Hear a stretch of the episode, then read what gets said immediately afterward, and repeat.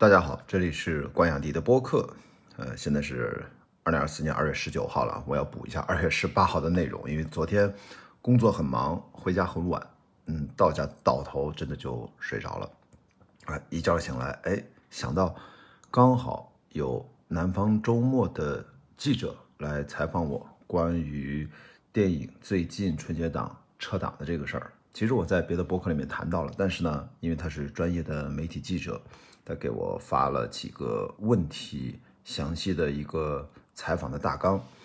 我想刚好我就针对这几个问题快速的回答一下啊。其实我把文字版已经给他发过去了啊，我正好借着我的日更博客的这样的机会，也跟大家稍微正经一点，这就是一个专业角度的一个思考。啊，供大家啊分享啊，也看有什么启发。他记者问的第一个问题啊，南方周末的记者他问：第一，电影档期的选择是由谁来决定的？定档的流程是怎样的？一部影片定档前后持续多长时间？考虑哪些因素？好，这一二三四五个小问题。那第一呢，我说电影档期是片方和发行方来决定的。有的时候片方自己就是发行方，有的时候片方呢要合作一个发行方，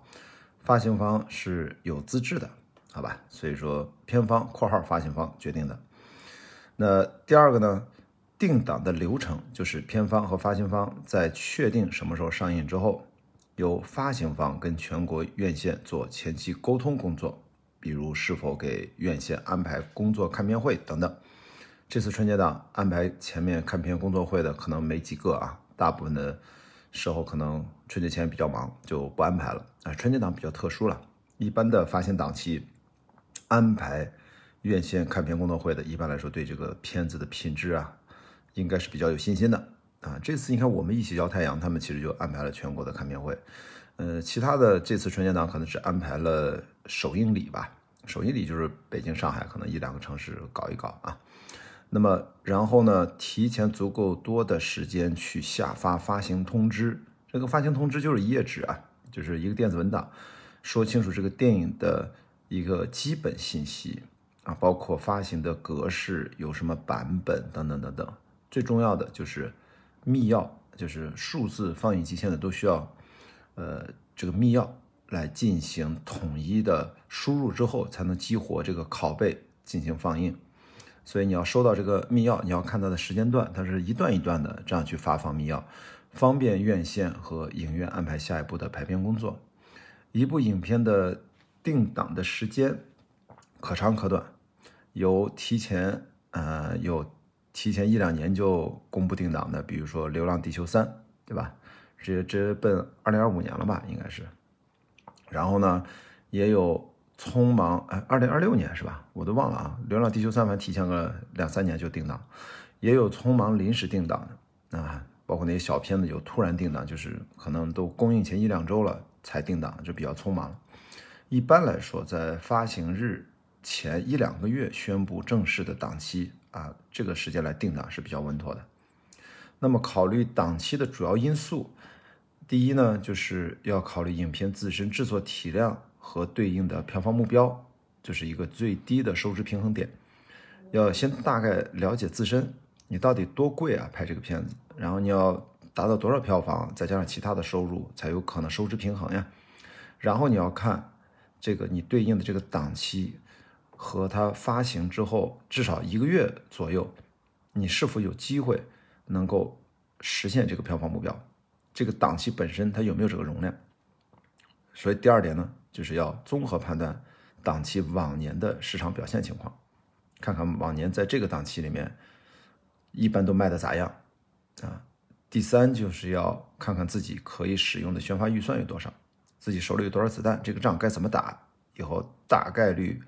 我该如何分布使用这些有限的宣发预算。那结合上一条呢，你也要大概知道一下宣发策略的重点。以及重点投放是怎样的？其实就是为了追求宣发预算的性价比最高。第五呢，要了解同档期的其他竞争对手，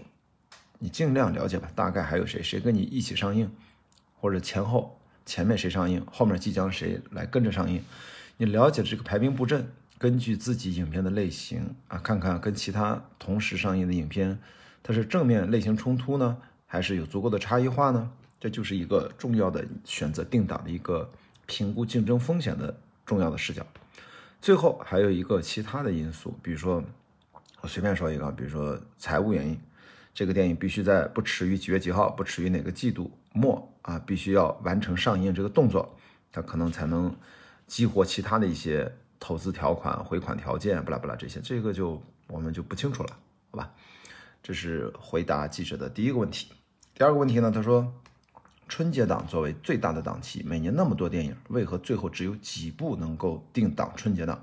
电影出品方是否使用一些方法争夺春节档？啊，这个问题倒不复杂啊。春节档有它的特殊性，决定了只能是大玩家的游乐场，中小片子很难进入，也没有什么进入的必要，因为发行成本太高了啊。在这个特殊的档期，宣发的效率其实不太高的。平时档期宣发花一块钱，在春节档可能只值两毛钱，所以只有财大气粗、有充足预算的重头电影，才有资格进入春节档。其实就是钱说了算，当然跟你的大明星、大导演或者题材众望所归啊，大家都期待，那这也是一方面啊。电影出品方争夺春节档最主要的办法，其实没啥办法，就是他自己对影片的信心啊，你对信心足够大。我这片子可能今年看二十亿起，你能拿二十多亿，你就来呗。你要是没这个信心，其实我觉得本来你想弄个几亿走，十几亿走，后来发现哇，你这一亿都没有，好吧？这是今年的一个特殊情况啊。但注意，这个还有一个对于春节档啊，在中国当下呢，我们的特色下面，主管部门他也会参与一定的协调意见，可能他希望什么样的片子能够赶一赶进入这个档期。或者这个片子最好是不是就不进，先让一让？我觉得他会给一些指导意见啊，这个对于发行公司也同样需要重视啊。啊，这个问题倒不复杂。第三个问题，第三，电影撤档的选择是由谁来决定的？撤档的流程是怎样？啊，这个问题也不复杂啊，就是片方和发行方他自己就决定是否撤档，撤档流程也没有一个什么官方规定，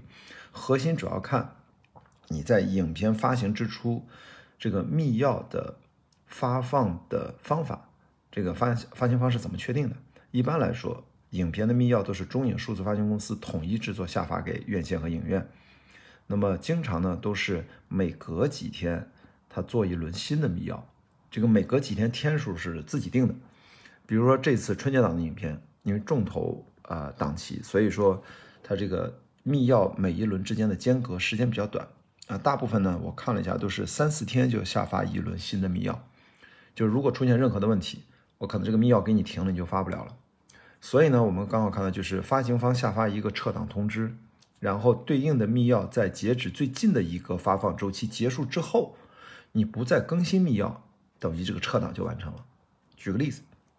红毯先生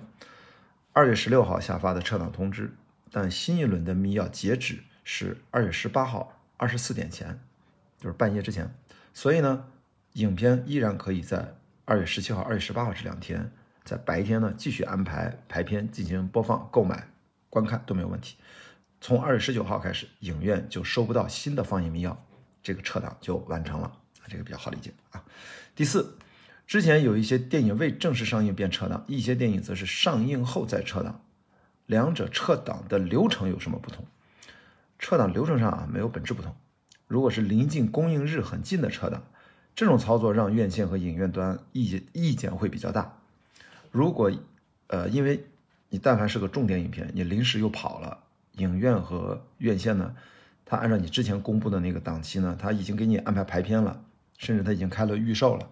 甚至他还会做一些为了配合这个电影放映，他自己掏钱会做一些专属的宣传物料啊，比如说一闪一闪亮星星，是不是还自己影院花钱做什么造血机是吧？那个花不少钱呢，一个就上千块可能。整体投入几千块都有可能，还有包括有一些特殊的喷绘，就为为你这个片子做的，对吧？如果是大家一起做的那些喷绘，可能还好一点。但如果你突然发行前没几天了才撤档，这等于打乱了院线和影院的很多具体工作的节奏，他们需要重新排片，还要退票，这个是影院最反感的，因为它会引起很多客诉，要一个一个去解决啊，影院很头疼这种事儿，所以影院非常讨厌这种临时上映前撤档的，就很很麻烦。但如果这次春节档撤档的这四部影片都是公映了七天左右，这种撤档它有个前提，就是它每天的排片已经很少了，那预售就更少了，当日的单日票房也没多少钱的情况下，那这种撤档其实对院线和影院的日常工作没多少打扰，也谈不上什么损失，甚至对影院来说倒好。你腾出这个影院空间，我这一两场也不给你排了，我就给那些上座率更好的电影排。其实影院反而真的无所谓，啊。但是对于这种上映后一周的撤档，大家其实心里要知道啊，咱没事别去骂人家片方和发行方，因为人家做了这种艰难的决定，他后面面临二次发行时候，其实承担了更大的风险，啊，当然它对应也是为了捕捉新的市场机会啊。为什么呢？因为影片二次上映的时候。他还要投入